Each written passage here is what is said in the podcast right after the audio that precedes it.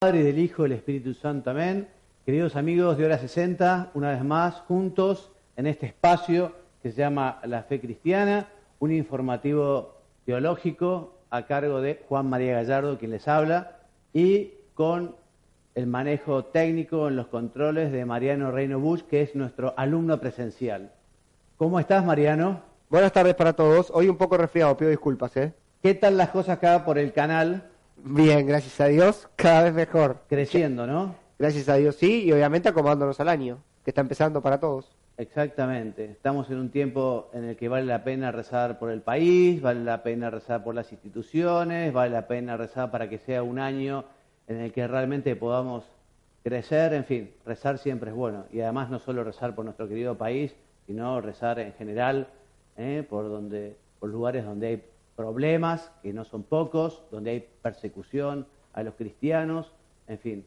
Cuando lean las noticias yo les, recomiendo que les ayude a rezar, para que no solo las noticias les, puedan causar un malestar estomagal.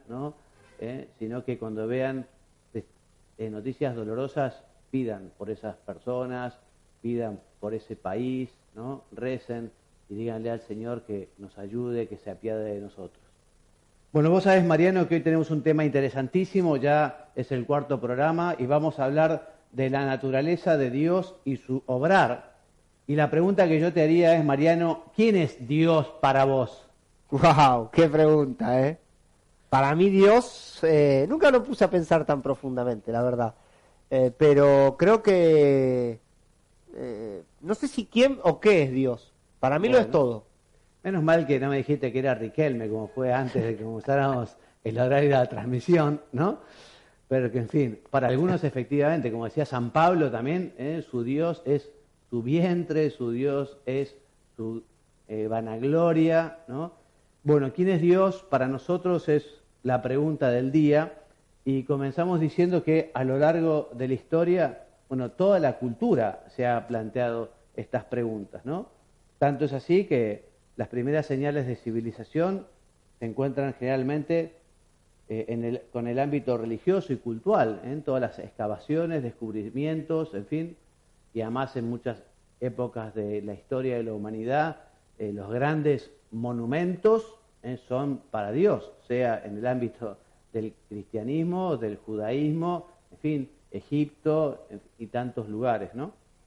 Así que por eso decimos que creer en Dios es lo primero eh, para el hombre de todo tiempo. Una pregunta que todos se han hecho, una pregunta que nos hacemos y una pregunta que se harán en adelante. Entonces, la diferencia esencial es en qué Dios se cree. Porque los mexicanos cuando ofrecían a huichilobos ¿eh? corazones ¿eh? que cortaban con cuchillos de obsidiana porque no conocían el hierro y ofrecían esas pirámides, bueno, ellos también pensaban que, así era la manera de tenerlo a Dios calmo, ¿no? Y que no se manifestara quizá a través de los volcanes, a través de las tempestades, en fin. ¿Quién es Dios? La gran pregunta, ¿no? Por eso algunas religiones paganas adoraban las mismas fuerzas de la naturaleza. Yo estuve el mes de enero eh, en, Bolivia, por ejemplo, y hay muchas costumbres vinculadas justamente a la naturaleza. Desde quizá antes de tomar un vaso de algo, echar en la tierra para darle a la Pachamama, ¿no? O antes de construir una casa, quizás sembrar un, poner, enterrar un feto de llama también para pedir estas cosas.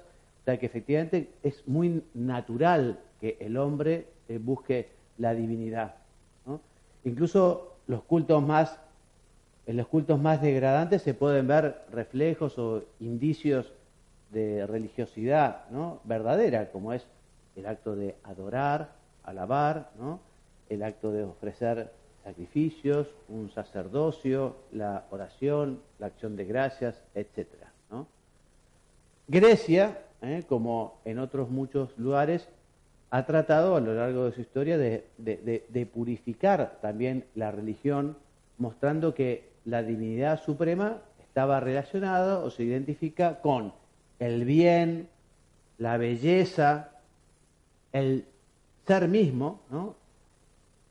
en cuanto fuente de todo lo que es bueno, todo lo que es bello, de todo lo que existe.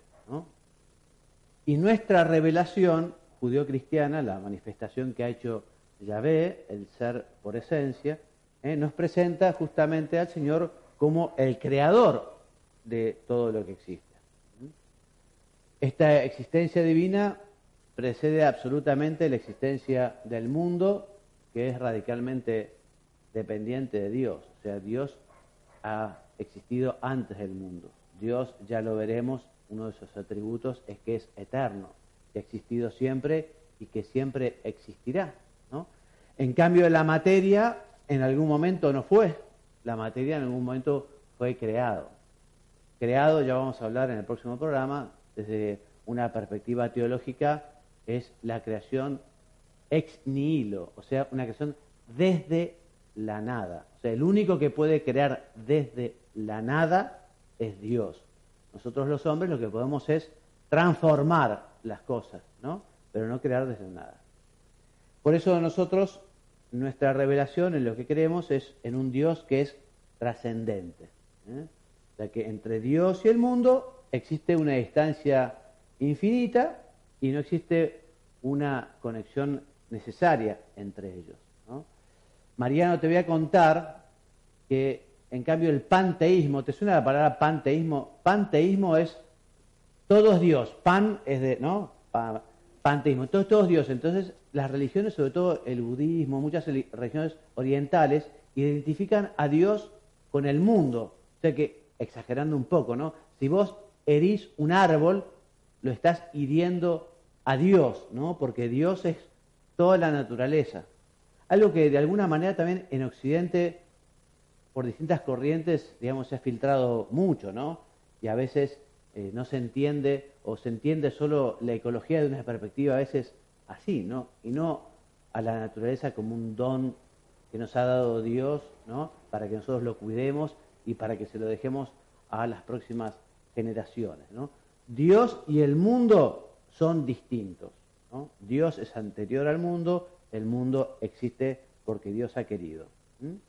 Por eso el hombre y todo lo creado podrían no ser, no existir, en lo que dependen siempre del otro. En cambio, Dios es el ser por esencia, el que es un ser necesario, no puede no ser porque si no, no habría nada. Entonces, aquí está, el ser por esencia, Dios es el ser por sí mismo. ¿eh?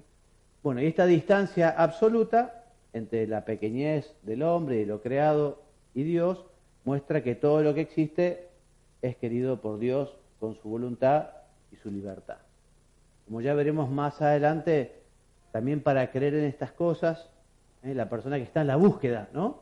Dios existe, no existe, por qué yo vivo, qué pasa después de esta vida, en fin, quien esté en esta búsqueda necesariamente, si quiere descubrir a Dios, necesita la humildad, la humildad para justamente buscar y escuchar.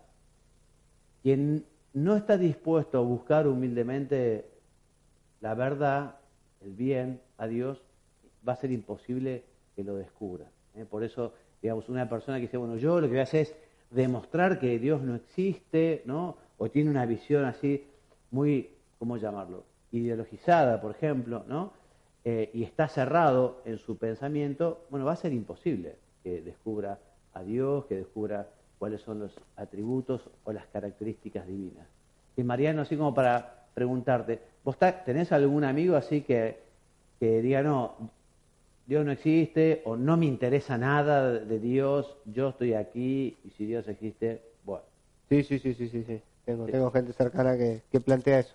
¿Y vos alguna vez así entraste un poco en la conversación o el debate de, decir, bueno, pero no te animarías a abrirte a la verdad, a buscar, a pensar? Vos me contaste que hace poco hiciste una apuesta con un amigo que te dijo, si vos lees este libro, un libro de cuántos, cuatro mil páginas, bueno, yo voy a leer la Biblia. Ese fue un desafío importante el tuyo, ¿eh? Sí, sí, sí, sí. Eh, sigue todavía vigente porque, bueno, no, lo tengo que terminar primero el libro. Pero sí, bueno, esa persona justo planteaba eh, el, desconocimiento, sí por ahí la presencia, pero decir, bueno, Dios está ahí, no me interesa y, eh, y creo más en este libro que, que, quizá en Dios, y por ahí hay el desafío. Pero por sobre eso sí, siempre está. Yo creo que no, intento mucho discutir sobre eso, eh, sino intentar, como decirle a la gente, bueno, darle la libertad, opinar lo que vos quieras y después con algunas acciones o actos intentar eh, comprobar que estaba desacertado, pero tampoco llevar a la discusión de quién tiene razón, porque ahí perdemos. Absolutamente. Yo pienso que el debate en estas cosas nadie se convence, porque uno tiene una, sobre estas cuestiones tiene una actitud muy, digamos, firme, pero sí, como vos decís, la actitud de la caridad, de la cercanía, de la amistad, de saber que cuentan con uno para lo que sea, bueno, eso puede ser que, ¿no? De pronto, si, está en esa búsqueda y pide ayuda a Dios, haga un clic, ¿no? Sí, y también es complejo por ahí eh, el planteo cuando esa persona ha atravesado situaciones dolorosas o situaciones eh, de que a nadie le gusta atravesar y te lo plantean en un lugar tan personal que te dicen, si Dios existe, ¿por qué me hace esto a mí o por qué me pasa esto conmigo? Entonces, por eso fui entendiendo que quizá a veces el mismo Dios va generando el punto de encuentro más adelante o en otro lugar o, en otras situaciones, pero los dejo, los dejo que es verdad, a veces conviene dar un poco de hilo como en la pesca, porque si uno tira se corta también, ¿no? Entonces, en fin, como es verdad, ya le llegará el momento, ¿no? Si Dios quiere, si Él se abre, y además también quién es uno para también pretender, no sé, imponerse. Uno lo que hace es tratar de, ayudar, de estar, ¿no? de, dar una mano y si lo quiere aprovechar, si puede aprovecharlo, excelente. Yo creo que ese es el camino, ese es el camino del cristiano, el ser amigo de todos, querer a todos, estar dispuesto a hablar con todos y bueno, y el que realmente quiera avanzar, conocer, pero el tema de la, de la discusión, eh, del debate, no sé si hoy lleva a algún lado, ¿no? Bueno, seguimos diciendo que el poder de Dios eh, no es ilimitado ni en el espacio ni en el tiempo y por eso su acción creadora es don absoluto, es amor. ¿no? En fin, no sé qué quise escribir aquí porque me suena extraño. Que no es un poder ilimitado, me parece una herejía enorme la que yo escribí acá, porque efectivamente el poder de Dios es, es ilimitado, ¿no? O sea que Dios lo puede todo. Digamos, lo que no podría Dios es hacer algo absurdo, decir, un círculo cuadrado, digamos, porque eso no tiene sentido, ¿no? Pero Dios, digamos, es omnipotente, eso quiere decir que todo lo puede. ¿eh? Entonces, y vos me decías, bueno, y una persona que padeció la pérdida de un hijo, un gran dolor, el mal, bueno, ¿cómo ubicar este tema, ¿no? Que es un tema complicado. Bueno, evidentemente una manera de ir orientándolo ¿eh? en la explicación es que el mal está muy relacionado con la libertad, en el sentido que Dios ha querido darnos un premio y para poder adquirir o conseguir ese premio tenemos que ser libres. Y la libertad justamente permite hacer el bien, que esa es la verdadera libertad, pero también la libertad da el espacio para hacer el mal. ¿no? Entonces, la, maldad es la ausencia de bien, y eso pasó en la historia desde la creación de los ángeles, ¿no? Y después con Adán y Eva. Fueron libres y eligieron y se equivocaron. Menos mal que Dios también nos perdonó y nos dio otra posibilidad de poder llegar a Él, ¿no? Y es lo que tiene que hacer cada hombre, ¿no? Cada hombre se le plantea la libertad y ahí está la opción de hacer el bien o hacer el mal. Por eso, digamos, es muy injusto digamos, endilgarle al Dios las maldades, las maldades del mundo. Sea, Dios creó el mundo, lo hizo bueno, creó a los hombres, pero fuimos los hombres los que le fallamos a Dios. Y Dios en su bondad, digamos, no nos eliminó, no nos exterminó, sino que con, el envío de Jesucristo nos da otra posibilidad, ¿no? la posibilidad de poder alcanzar el cielo, de poder tratar de vivir para llevar la bondad aquí en la tierra. ¿no? Bien, y aquí viene un poco lo que vos decías, eh, Mariano, porque las religiones y la filosofía se pregunta ¿qué es Dios? ¿no? ¿Qué es Dios? En cambio, nosotros, como hemos recibido la revelación, o sea, lo que Dios nos ha informado, notificado, nosotros nos preguntamos más que ¿qué es Dios? ¿Quién es Dios? ¿Quién es Dios? ¿no?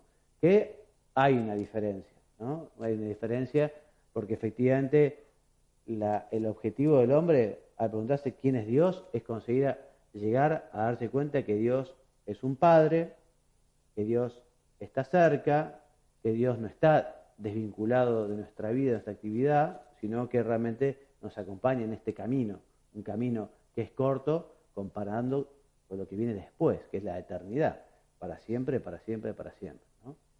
Es un Dios que sale al encuentro y busca al hombre para hablarle como un amigo. Palabras del Éxodo que son preciosas, que justamente es la invitación al que está en la búsqueda, que vea a Dios eso como un padre que sale al encuentro, como un padre que quiere justamente ayudar a aquel que se ha perdido, a aquel que no encuentra el camino. Tanto es así que Dios revela a Moisés su nombre, dice yo soy el que soy, ¿no? Un nombre que es misterioso, ¿no? pero que en todo caso da a conocer las riquezas contenidas en su misterio inefable. Solo Él es, solo Él es el ser por esencia, el que es desde siempre, por siempre, para siempre, el que trasciende al mundo, a la historia, pero que también se preocupa del mundo y conduce a la historia. Esto es un gran misterio también, ¿no? Estamos hablando de búsqueda de Dios, estamos hablando de la búsqueda de aquel que no lo conoce. Bueno, efectivamente, esto es un misterio, no es tan sencillo, no es tan fácil, pero justamente quien manifiesta, digamos, autenticidad en esa búsqueda, quien es sincero con uno mismo, quien busca con humildad a Dios, Dios se le va a revelar, Dios le va a mostrar, Dios le va a decir. Pero hace falta esa actitud. Me gustó mucho estos contenidos del programa de hoy porque justamente es un llamado, a este una invitación a esto, ¿no? Bueno, vos que quizá eh, estás con dudas o no crees o no sabés, bueno, acércate con estas disposiciones, con apertura a la verdad, sin barreras, bajando la guardia. Hay mucha gente que está en guardia, así, ¿no? Porque tiene miedo que si baja la guardia viene, ¿no? Sabiendo que Dios es un Padre, que te quiere, que juega en tu equipo. Hay gente que dice, no, la vida es bella, pero después ya viene Dios a ponerme palos en la rueda de la bicicleta. Y eso es muy injusto, porque no es así, no es verdad. ¿eh? Él que ha hecho el cielo y la tierra, Él que ha hecho todo, también nos hizo a cada uno de nosotros. Y quiere para cada uno de nosotros lo mejor. Es un Dios que es fiel, fiel y providente. Fiel en el sentido de que Él cumple su palabra, cumple sus promesas, cumple con lo que ha prometido. ¿eh? Y además siempre ha sido cercano a su pueblo. Si uno ve un poco la historia de la humanidad, va a ver que siempre Dios ha estado cerca. Que los que hemos sido muy ingratos, hemos sido los hombres a lo largo de la historia con Dios. Por eso, en fin, a mí me sorprende eh, la paciencia que Dios nos tiene, ¿no? La, verdad que viendo tanta maldad en el mundo, tanta ingratitud, uno dice, bueno, la verdad que Dios, eh, si uno fuera Dios, quizá enviaría un rayo para que nos parta al medio, ¿no? De hecho, hay un cuento de Mamerto Merapache, te suena Mamerto Merapache, ¿no? Un capo, un benedictino, un sacerdote, que habla un cuento, ¿no? Pero de uno que efectivamente llegó al cielo y fue al escritorio de Dios y se puso los anteojos de Dios y empezó a ver lo que era la tierra y vio justo cómo una persona se aprovechaba de una viuda pobre, una persona que le estaba cobrando unos intereses descomunales, bueno, y el que estaba ahí con los anteojos de Dios se le ocurrió otra cosa que revolear un banquito que tenía por ahí y se lo mandó a un cuento, ¿no? Un cuento. Pero la verdad es que efectivamente la bondad y la misericordia de Dios es algo extraordinario y maravilloso. La paciencia que nos tiene a cada uno. ¿eh? Meditemos en nuestra vida, no nos vayamos solo a por allá lejos con las grandes injusticias de las guerras, en fin, de las persecuciones. Qué bueno es Dios y qué paciencia tiene con cada uno. Por eso, quien esté en la búsqueda, no tenga miedo.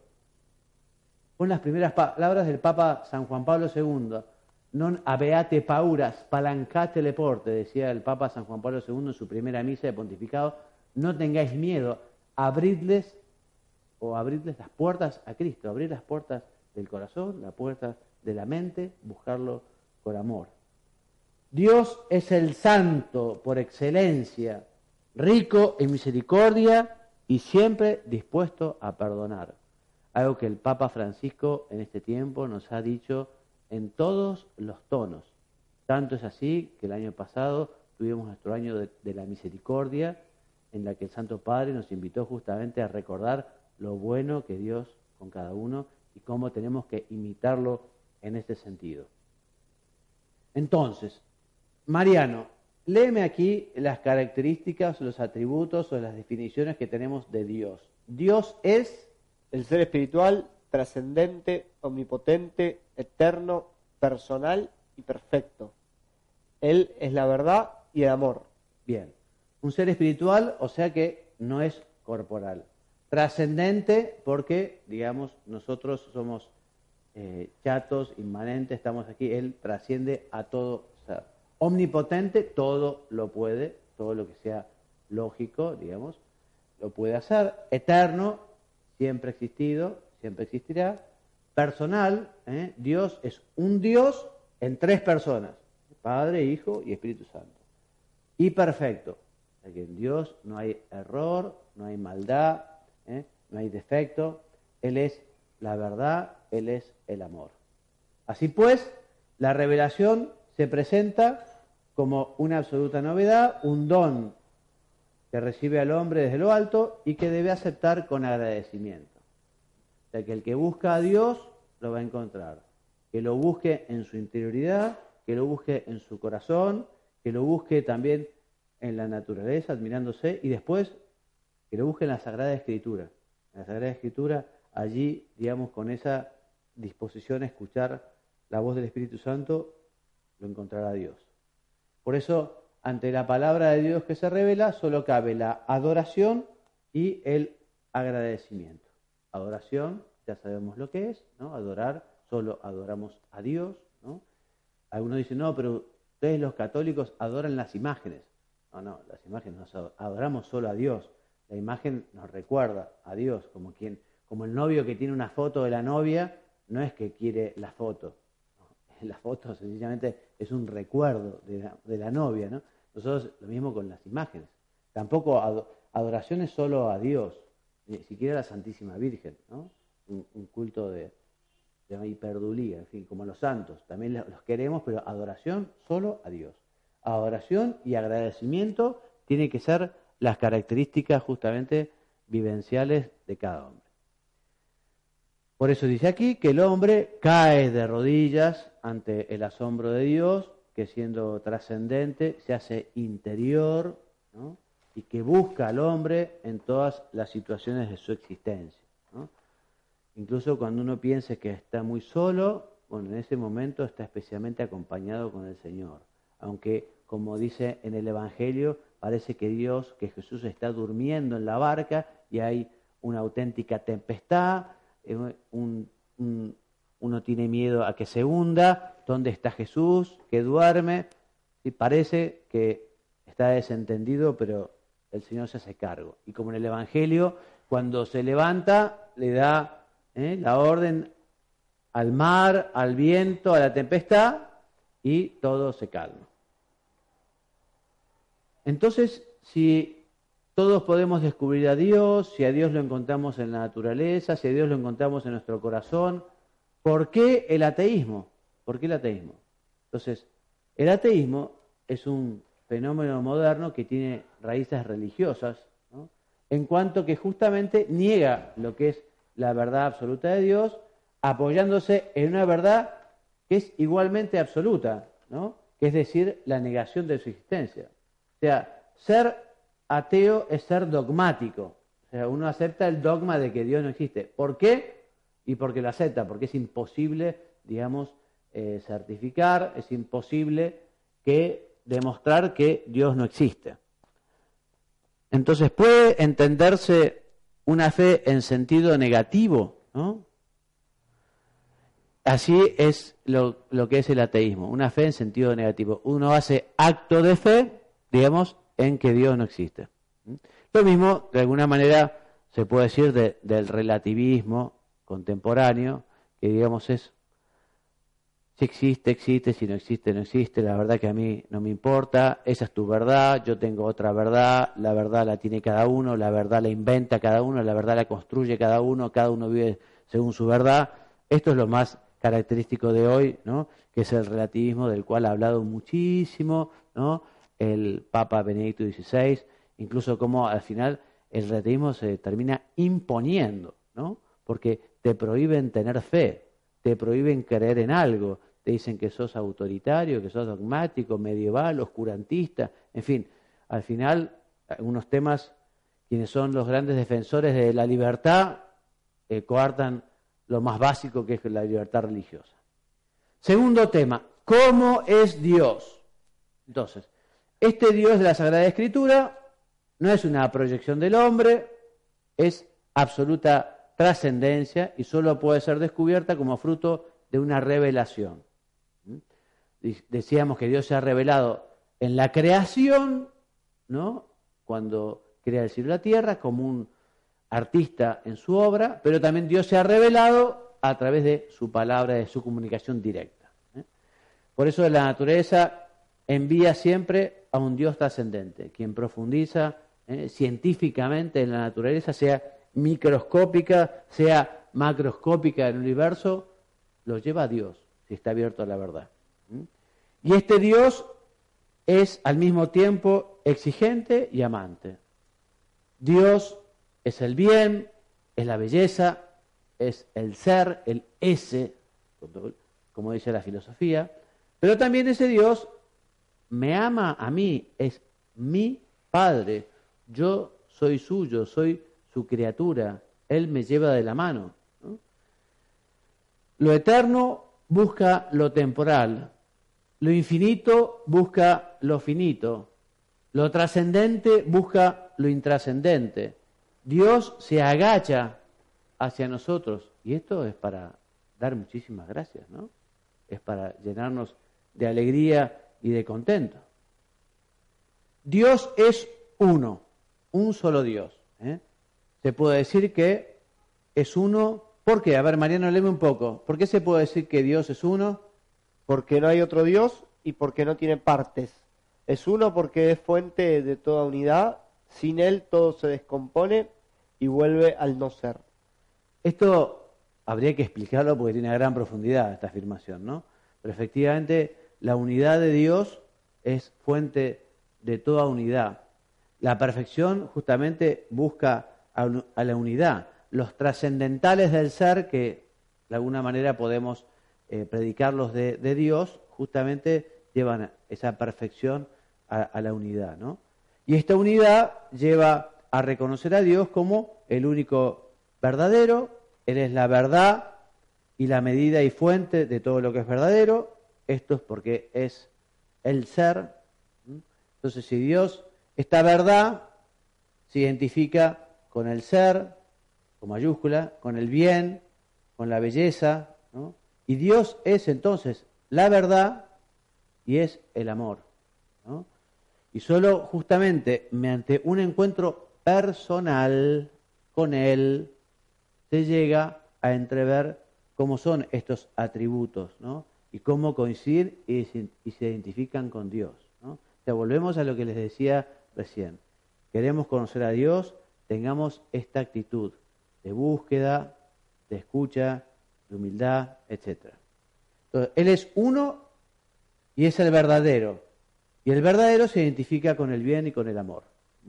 Otra imagen que se puede utilizar es la del prisma. El prisma llega un haz de luz y el prisma lo descompone en muchos colores. Entonces, cada uno de los cuales es un atributo de Dios.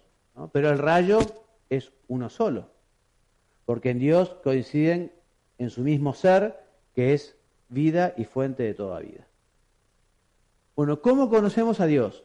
Bueno, de esto ya hablamos un poquito en el segundo o tercer programa y hemos dicho que efectivamente a Dios lo podemos conocer por sus obras, lo podemos conocer a través de la naturaleza, pero repetimos, solo el encuentro con Dios que crea y que salva al hombre puede revelarnos que Él el único, es Él y a la vez es amor y es origen de todo bien. esto lo ha revelado Dios, nos lo ha dicho y nosotros lo terminaremos de entender en la medida que consigamos ese encuentro, esa relación, esa vinculación. Por eso así Dios es reconocido no solo con, como el intelecto, como el logos, ¿no? como decían los griegos, sino también eh, como amor, como la verdad.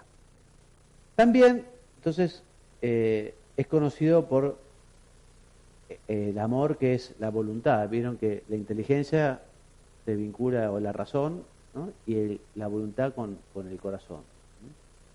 Se trata de un Dios vivo, Dios vive, está presente, es un Dios que además es la fuente de la vida, da la vida, por eso nosotros la vida humana la respetamos desde su nacimiento, digamos, de su concepción hasta su muerte natural, porque Dios es el, autor de la vida. Así, en cuanto ser vivo y dotado de voluntad, vida y libertad, en su infinita protección, Dios permanece siempre incomprensible, o sea, irreductible a conceptos humanos. ¿Qué quiere decir esto? Bueno, que Dios es un misterio, que nunca lo vamos a poder abarcar en su totalidad. Dios, digamos, es superior a nuestra capacidad de, de comprender y querer.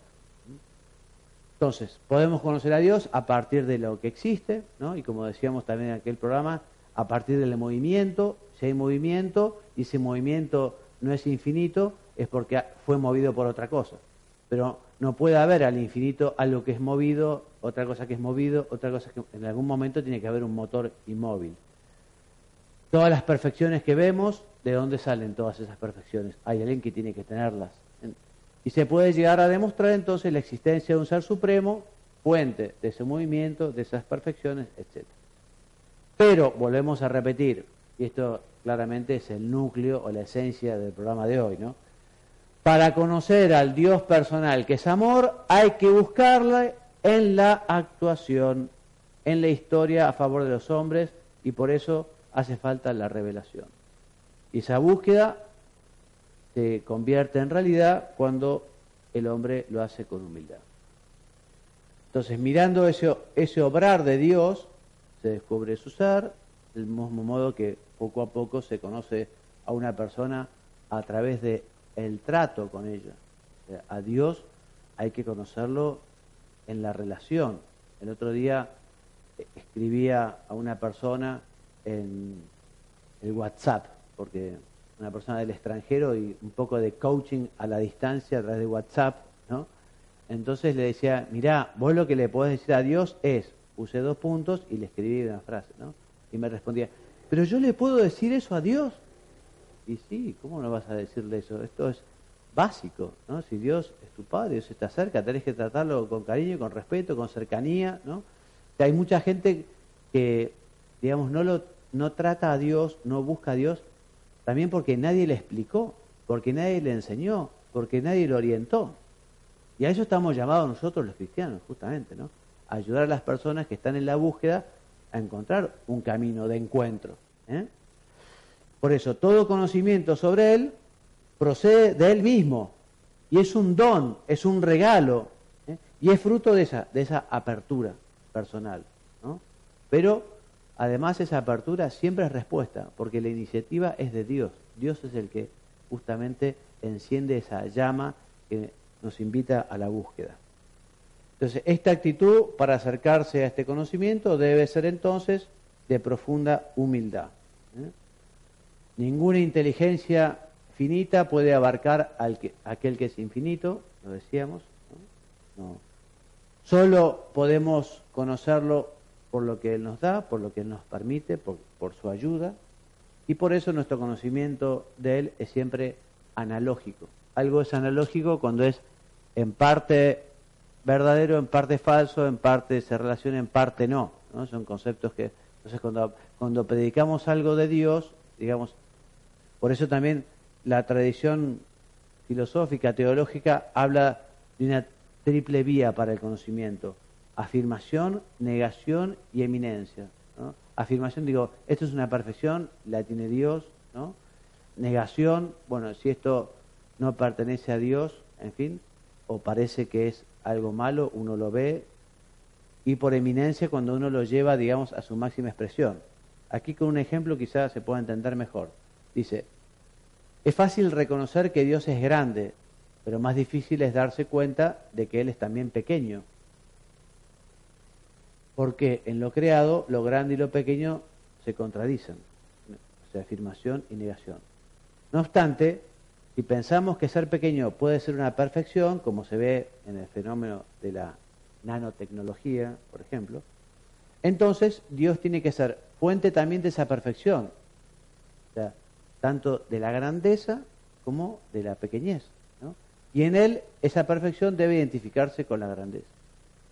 En fin, o sea que este razonamiento, ¿no? a Dios lo encontramos en las cosas.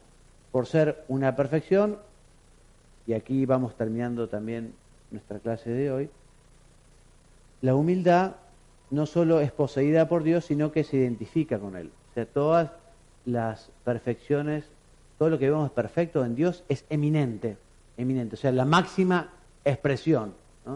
Entonces podemos decir, bueno, Dios no, no solo, digamos, eh, vive la virtud de la humildad, por decirlo de alguna manera, sino que es la humildad. Ya se podría decir de una persona, es la humildad personificada. Bueno, Dios entonces es la humildad.